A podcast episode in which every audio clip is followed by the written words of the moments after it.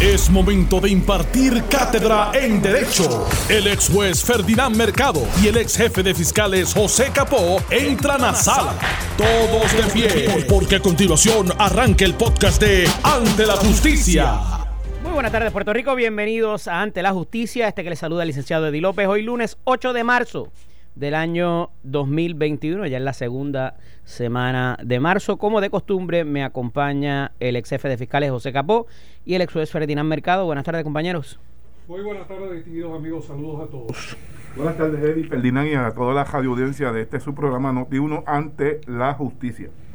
Mira, quería comenzar con una nota de duelo que es, ha sido extensiva a casi todos los compañeros por una razón o la otra, eh, del buen amigo eh, Juan Adino que partió eh, a otro plano, eh, Jesús Torres, eh, muy conocido dentro de las filas del Partido Popular, ¿verdad? Y de otros partidos también, por la cosa electoral, siempre muy amable, con una sonrisa, siempre estaba pendiente en esos eventos a que la gente tuviera agua, tuviera comida, ¿verdad? Además de que era un, un profesional de excelencia y muy querido, como digo, dentro de las filas del Partido Popular, vaya mi abrazo solidario para la familia. Hoy habrá exequias fúnebres allá en Juana Díaz a partir de, entiendo que las 3 de la tarde. Y en la noche va a haber una actividad con música eh, para propósitos de, ¿verdad? De, cumplir con sus deseos. Eh, va a extrañarse, se fue muy pronto, pero vaya de nuevo.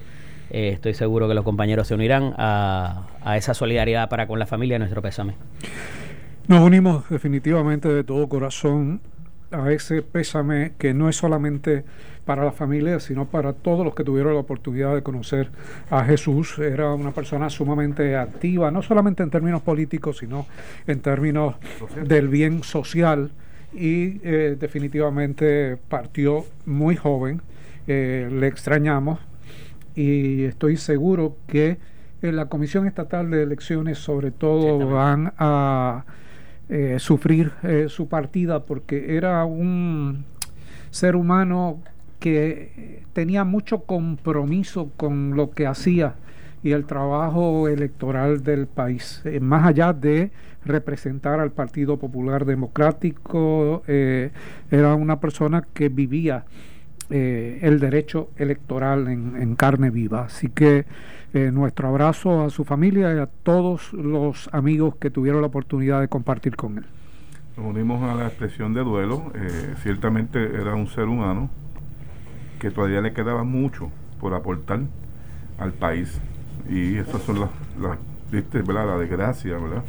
En cierta manera de, de, la, de una pérdida física, física porque era un ser humano que, al igual que otros seres humanos en este país, que están con un compromiso que pueden aportar todavía mucho al mejoramiento de este país. Que en paz descanse. Ciertamente. Mira, ayer trascendió una, una actividad que de su faz me llamó la atención por varias razones.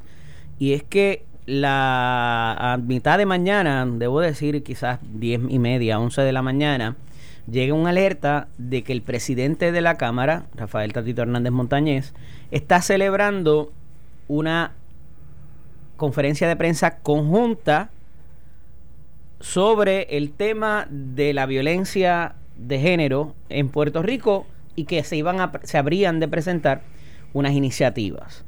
Para poner este asunto en contexto y porque esa es la primera cosa que me sorprendió, se menciona a la procuradora de la mujer, la licenciada eh, Lercy Boria, participando de esa iniciativa. También estaba la, la, secretaria de la familia y otras funcionarias adicionales. Pero en particular, la secretaria lleva alrededor de cuatro o cinco días en una disputa bastante expresiva y manifiesta luego de una vista pública la pasada semana donde se le inquirió sobre algunos aspectos.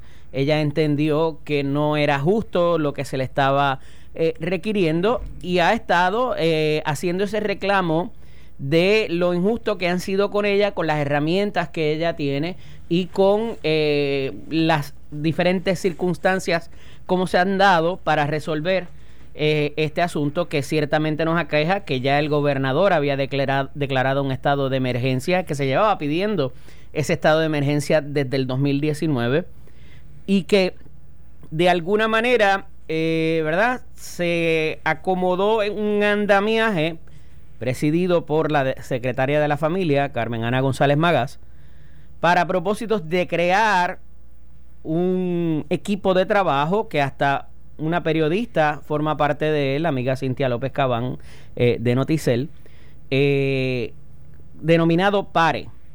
Y hasta ahí, pues más o menos se había quedado, la gente estaba cuestionando qué había ocurrido, ya habían tenido unas reuniones, habían llevado a cabo un plan de trabajo y están próximos a comenzar a ejecutar cuando se da este llamado por parte del presidente de la Cámara ayer, y de las primeras cosas o lo más relevancia que tiene es que a todo aquel o aquella que sea objeto, porque lo dijo bien claro, era violencia de género, no es violencia necesariamente contra la mujer, y eso es importante recalcar. Eh, y aprovecho también para dar la felicitación en el Día Internacional de la Mujer Trabajadora, que debería ser todos los días, pero esa es otra discusión. A esos efectos se trae el asunto de que todo aquel o aquella que sea objeto de una orden de protección, se le va a multar en cerca de 100 dólares. Y muchas preguntas vinieron a mi mente que yo estoy seguro que las comparto con ustedes. ¿Cómo se va a cobrar? ¿A quién se le va a dar? ¿Cuál va a ser el proceso?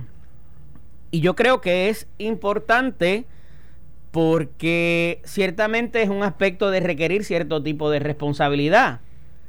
Pero esto de verdad va a tener un efecto disuasivo en una persona que agrede a otra dentro del núcleo familiar? ¿Cómo lo ven?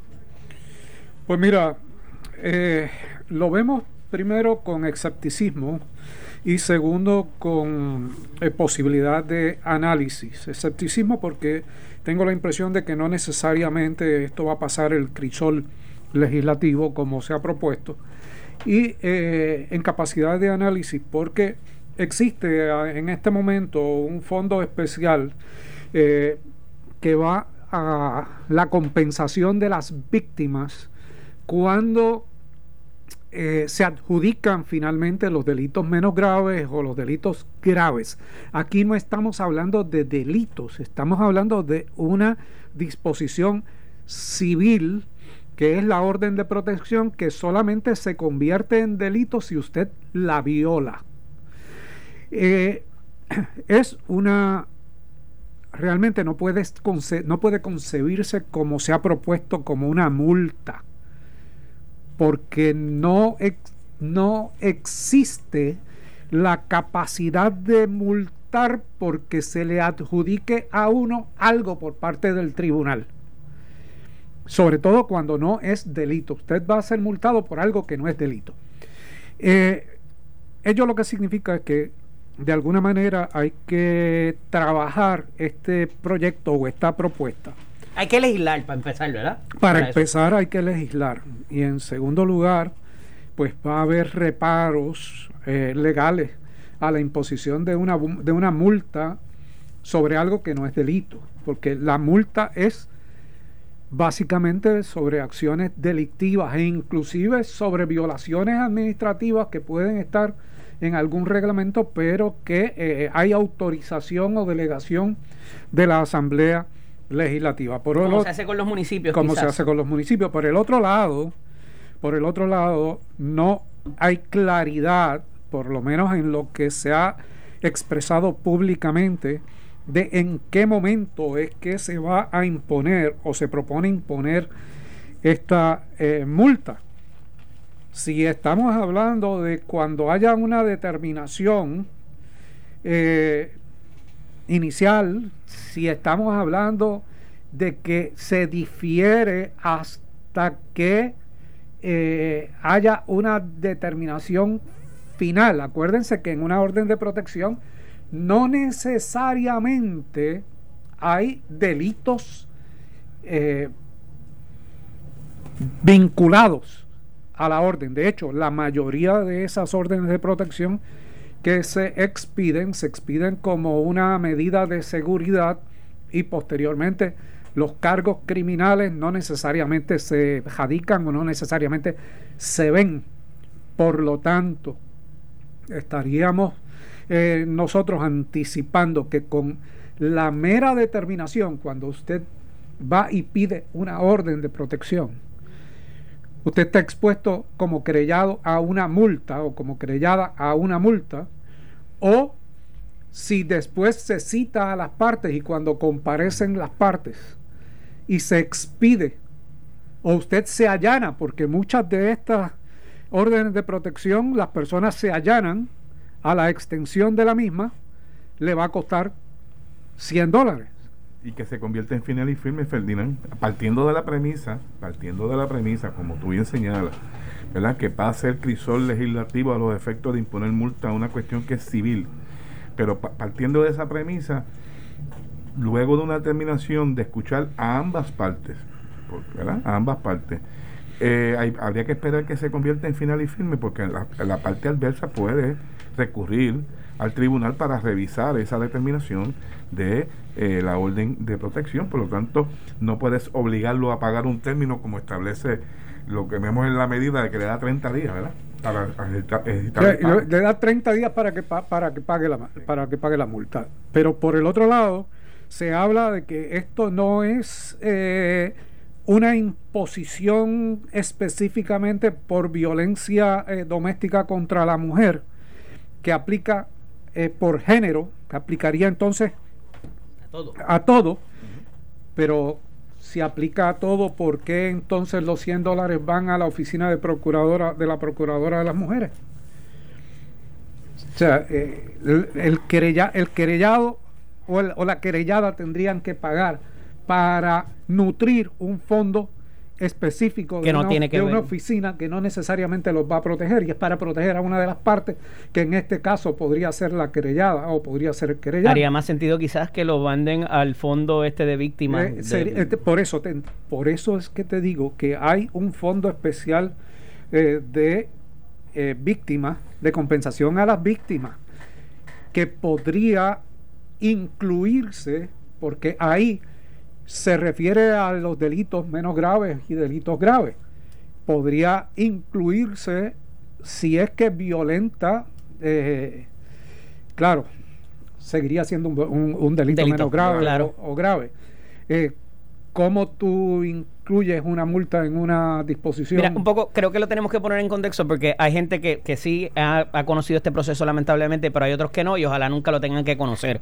La realidad es que hay varios tipos de órdenes la cual usted puede pedir en caso de que tenga este asunto, ¿verdad? Un asunto con, con, con su pareja o inclusive con otra persona, con un vecino, con alguien que la aceche, que también se da esa modalidad. Y es que cuando usted llega a ese cuartel, o llega a la sala de investigaciones, usted solicita lo que se llama una orden ex parte. Esa orden lo que es es que usted no va necesariamente delante del juez, eh, o la otra persona no se, no se confronta con ella delante del juez, sino que se la dan en lo que a esa persona le citan. Le citan y le aperciben de que usted tiene un reclamo contra él o ella. Y eso es importante porque esa persona no está ahí para decir cómo ocurrieron los eventos. Y cuando vamos a la estadística, de la Oficina de Administración de Tribunales, muchas de esas órdenes no prosperan y a veces se mal, se mal utilizan, es la realidad. O se modifican. O se modifican o se agravan. También puede pasar. Este, y esa parte es importante porque, como muy bien dice Ferdinand, si vamos a imponer la multa desde esa etapa donde la otra persona no tiene la oportunidad de defenderse y no tenemos la información clara por las investigaciones o por las indagaciones que he hecho en esta mañana, no está claro tampoco de cómo sería. Eh, pues eso constituiría un problema de su faz, no solamente de porque se está multando por algo que no es delito, sino que eh, pudiera mal utilizarse también para propósitos de eh, vengarse contra una persona o de alguna manera dañarle o su reputación o, su persona, ¿verdad?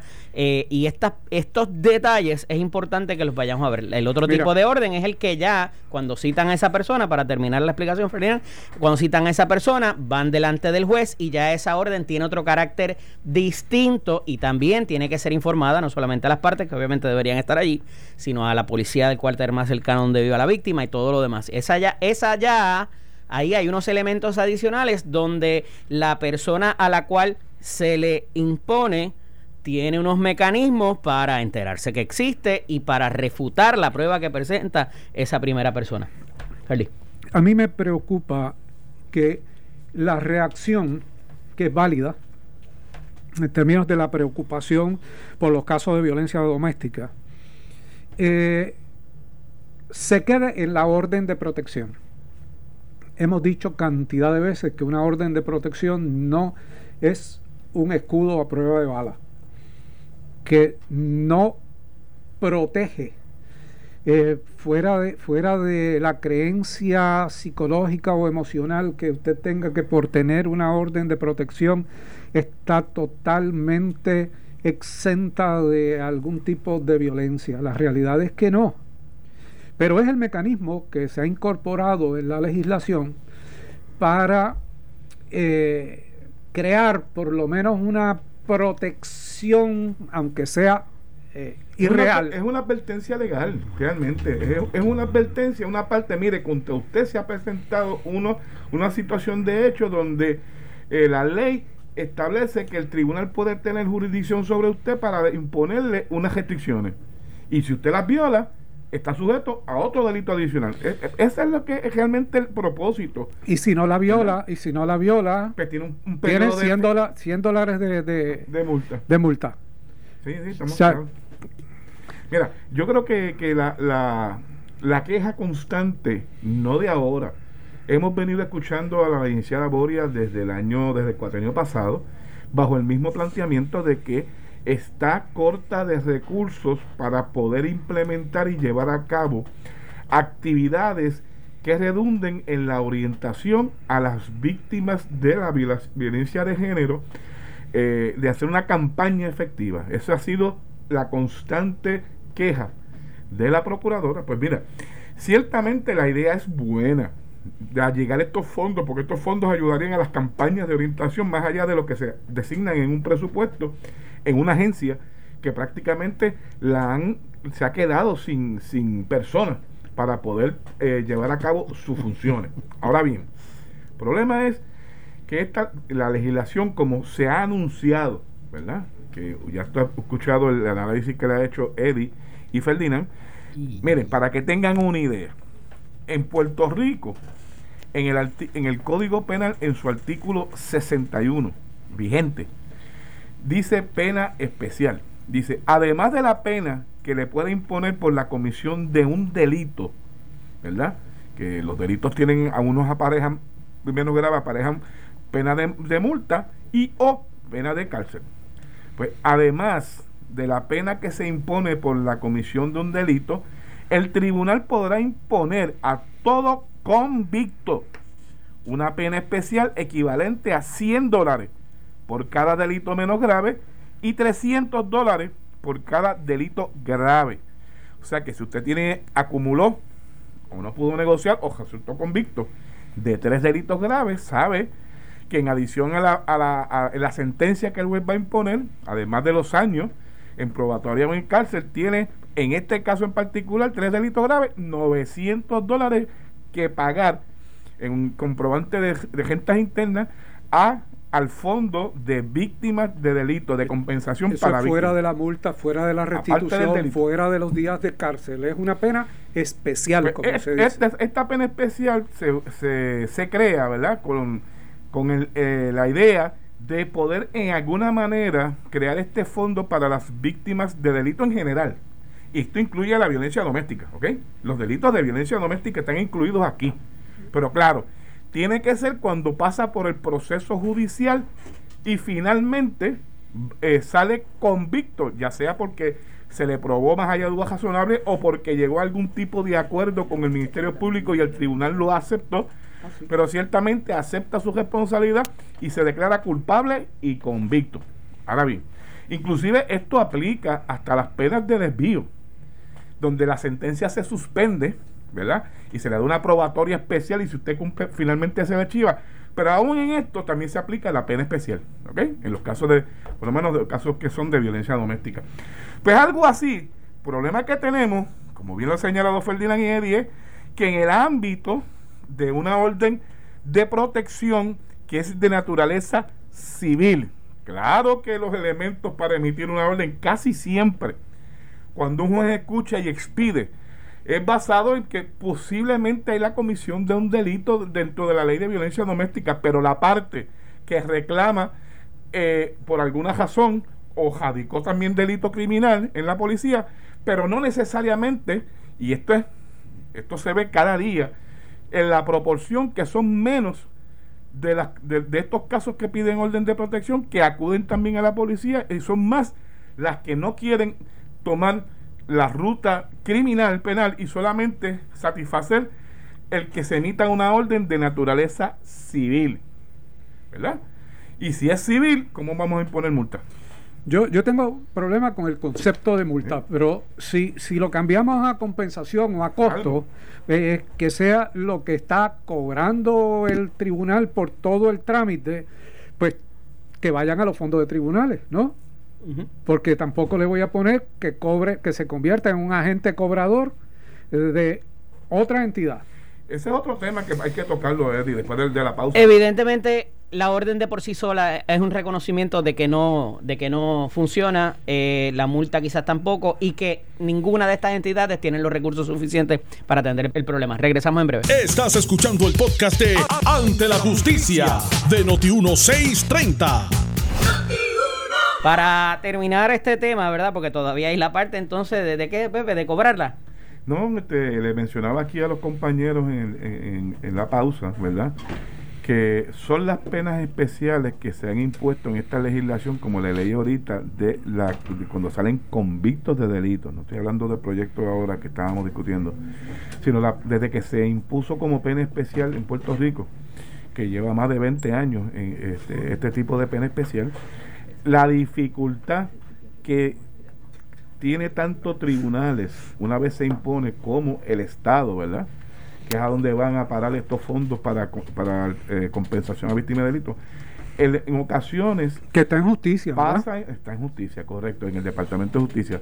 En una ocasión recuerdo cuando yo estuve, no sé si en la Fiscalía de San Juan o ya en la Oficina de Jefes Fiscales, eh, pues, ante la situación económica que se estaba atravesando ya con los recortes a, los presupuestos de la agencia, Recuerdo que se hizo una consulta a la administración de tribunales en qué etapas, eh, cómo podíamos corroborar que esas penas especiales que se habían impuesto se habían cobrado.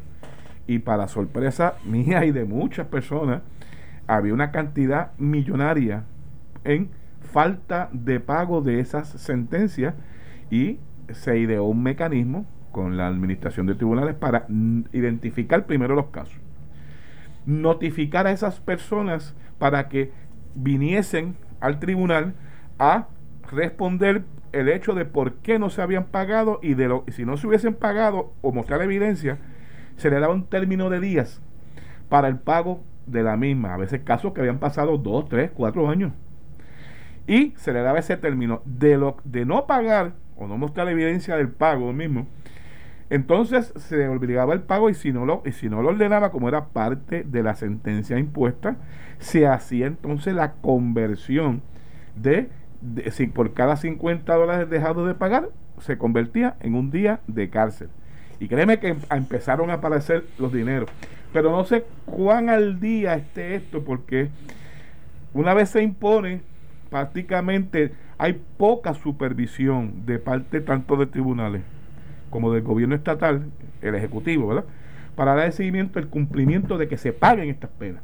Por otro lado, para redondear esta idea, no es que no estemos de acuerdo en la medida a los efectos de que pueda a, llegar al fondo alguna compensación económica para ayudar en estos programas.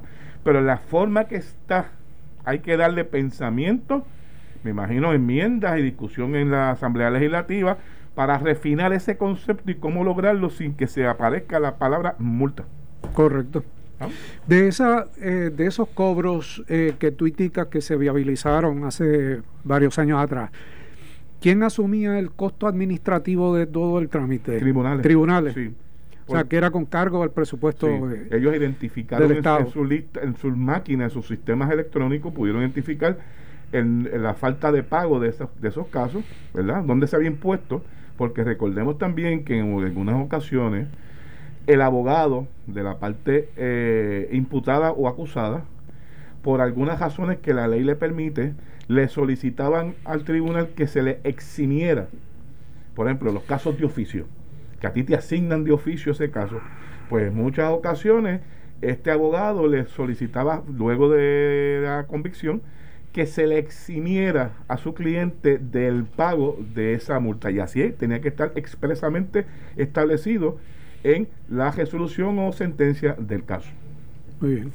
Mira, eh, tenemos que hablar acerca de una determinación que se da también eh, tarde el viernes, me parece, eh, con relación a la impugnación de la alcaldía de San Juan por parte de Manuel Natal contra el, el hoy alcalde Miguel Romero Lugo.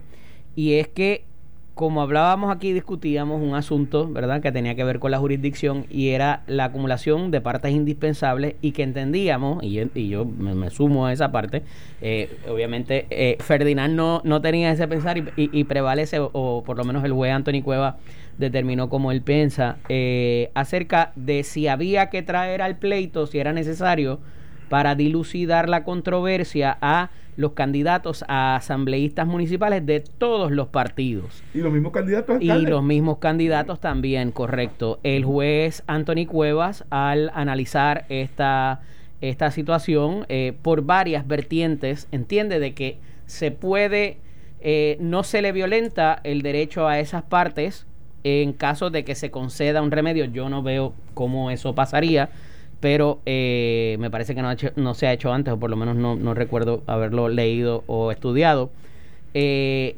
para, en caso de que prevalezca eh, la contención de Manuel Natal sobre la validez de los votos de la unidad 77.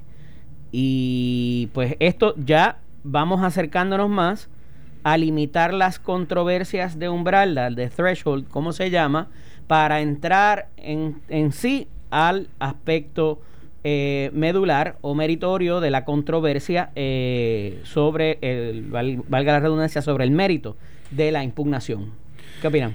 Pues mira, yo eh, creo que el juez decidió, y, y coincidimos en la decisión, pero que decidió tomando en consideración que se trata de la impugnación del candidato alcalde Miguel Romero, que en ningún momento se ha impugnado la papeleta ni la asamblea municipal.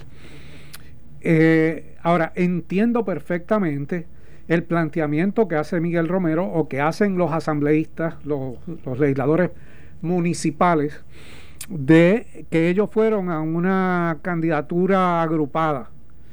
Eh, esto va a parar nuevamente, va a ir a parar nuevamente al tribunal de apelaciones. Se supone que en el antes de terminar la controversia, ¿tú crees? Lo adelantamos, Sí, sí, antes de terminar la controversia. antes de entrar en la controversia de realmente la adjudicación, si hay mérito, como tú bien señalabas, podía haber unas decisiones interlocutorias del juez que cualquiera de las partes afectadas podía detener y podría ejecutar. Durante el día de hoy se supone que hubiese una vista. Eh, desconozco si han eh, radicado algún recurso para ir al Tribunal de Apelaciones y paralizar la vista, pero si no lo hacen ahora, lo, eh, harán el planteamiento y lo levantarán posteriormente. Ahora, yo coincido con eh, la decisión del juez en términos de que aquí de lo que se trata es de la impugnación del candidato y desde el origen ha sido así. Si es si prevalece Miguel Romero o prevalece Natal Nadie había mencionado a los, a los legisladores municipales, ni siquiera ellos se habían dado por aludidos. Es cuando se decide en contra de Miguel Romero que a eh, los abogados se les ocurre eh, lo que aquí habíamos discutido de la parte indispensable, que se había mencionado de manera eh, eh, esporádica por ahí, pero que no había tenido acogida en los recursos. De hecho, no es hasta que el juez toma el, control del caso luego de la, de la, determinación del Tribunal Supremo que devuelve instancia para eh, entrar en los méritos de la controversia, continuar el proceso, ¿verdad? Para, eh, con esos fines, que el juez anuncia los días que va a conceder para la vista evidenciaria que entonces aflora por primera vez formalmente el planteamiento de parte de los legisladores, de dos, varios legisladores municipales, de que ellos son parte indispensable, porque ellos eran parte de un grupo de 14 que incluía a su candidato a alcalde, que era el señor Miguel Romero. Y el tribunal, rapidito, le despachó con qué? Con un no al lugar. Indica, los legisladores municipales no son parte indispensable o parte con interés en este pleito. El caso trata sobre la impugnación de un candidato. Es decir, se pretende impugnar la elección de un candidato y no se trata de la impugnación de una papeleta, que era donde estaban todos los legisladores municipales.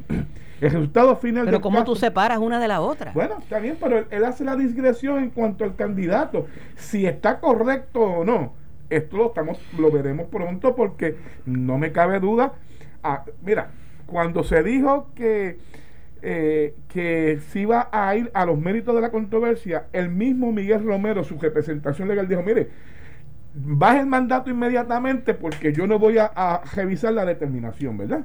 Pero entonces, ahora se levanta este pleito y a mí me parece que este pleito de parte indispensable, yo no sé si la, van a hacer lo mismo, de decir que no lo van a revisar, ¿verdad? Y se van a conformar. A mí me parece que sí lo van a revisar, la determinación. Y veremos si la, la, interpretación del juez Cueva para fines del tribunal apelativo, si es si se valida o no, porque, es razonable, es razonable que haya diferencia. O sea, es razonable que ustedes piensen que son parte indispensable y es razonable que yo piense que no lo son. Por lo tanto, hay una controversia sobre, sobre esto y alguien la tendría que adjudicar más allá del juez Anthony Cueva que ya la adjudicó. Ahora, ¿qué es lo más que le conviene a Miguel Romero en este caso? Si él entiende que va a prevalecer como quiera y en sus méritos, pues mire, pues cuente lo que tenga que contar de esa unidad 77 y, haga la elección de la 77 si es que tiene que hacerla, porque yo voy a ganar. Yo no, baso mi línea en la. Yo no baso, ¿Cómo lo va a hacer? ¿Cómo lo va a hacer? Yo no baso mi línea en que simplemente porque está en la misma papeleta. Es que cuando uno se enfrenta a esa papeleta de ordinario, es muy poca gente, yo diría que es un, Mano, tiene que ser menos de un 30%, y cuidado si estoy exagerando, que va y busca candidatos de ordinario esa papeleta, vamos, se vota íntegra es muy raro que alguien esté brincando haciendo las 11 o 14 marcas. ¿Cuántas son? Creo que son 14. Son 14. Este, buscando de uno y de otro lado que esa papeleta se vote por candidatura o se vote mixta. La, hicieron porque hay dos, del movimiento ciudadano están metidos ahí. Claro. Parece que la hicieron. Claro. Cruzaron en algún lado. Gente de otro partido que eran a la victoria ciudadana le dieron el voto a estas dos personas pero, pero, pero si nadie lo ha Peor porque entonces tienes papeleta mixta ahí y la papeleta mixta es inválida. pero, pero es que, Eddie, nadie lo ha cuestionado. Si nadie lo ha cuestionado, es como lo certificó la Comisión Estatal de Elecciones, que no certifica una elección agrupada, perdóname, certifica candidatos. Sí, claro. Estando certificados candidatos, no habiéndose presentado la controversia, están electos, están electos. Quien está cuestionado es el candidato a alcalde. Pero, eso, pero ¿cuál es en la practicidad? ¿Qué es lo que va a pasar? Pues Tú vas a coger esa papeleta que tiene una marca que es el alcalde y esas 14 y vas a invalidar el del alcalde y vas a dejar esa las otras 14 marcas. Bueno, si estoy, si estoy evaluando la del alcalde. En esa unidad 77, tú pues, tienes esas papeletas. Si estoy evaluando la del alcalde, tomaré las decisiones referentes al alcalde. Si el alcalde te, apareció con 200 votos y tiene dos, pues son dos votos y le gesto 98. Y el candidato a asambleísta. Y los otros siguen cogiendo. Los otros están certificados, no están en controversia. Y se le pasó el tiempo que le pone la no impugnaron, no impugnaron.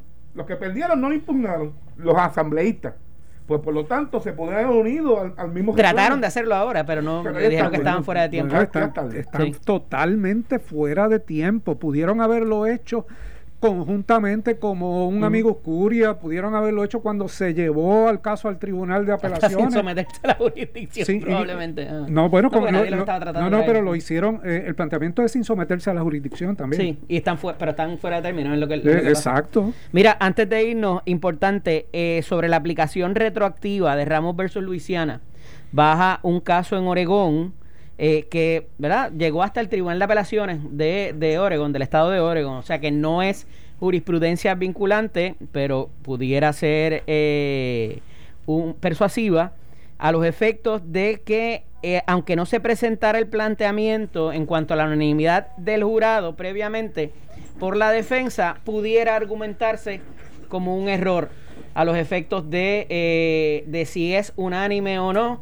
eh, o no se es unánime o no, si se levantó el asunto de la unanimidad previamente. Explícanos un poquito eso, Capo. Pues mira, eh, eh, durante, creo que fue el jueves o el viernes en la noche, veo esa situación donde eh, ustedes saben que Oregon y Luisiana eran las últimas jurisdicciones donde reconocían el jura, el, el, el veredicto, el veredicto en los casos criminales por mayoría.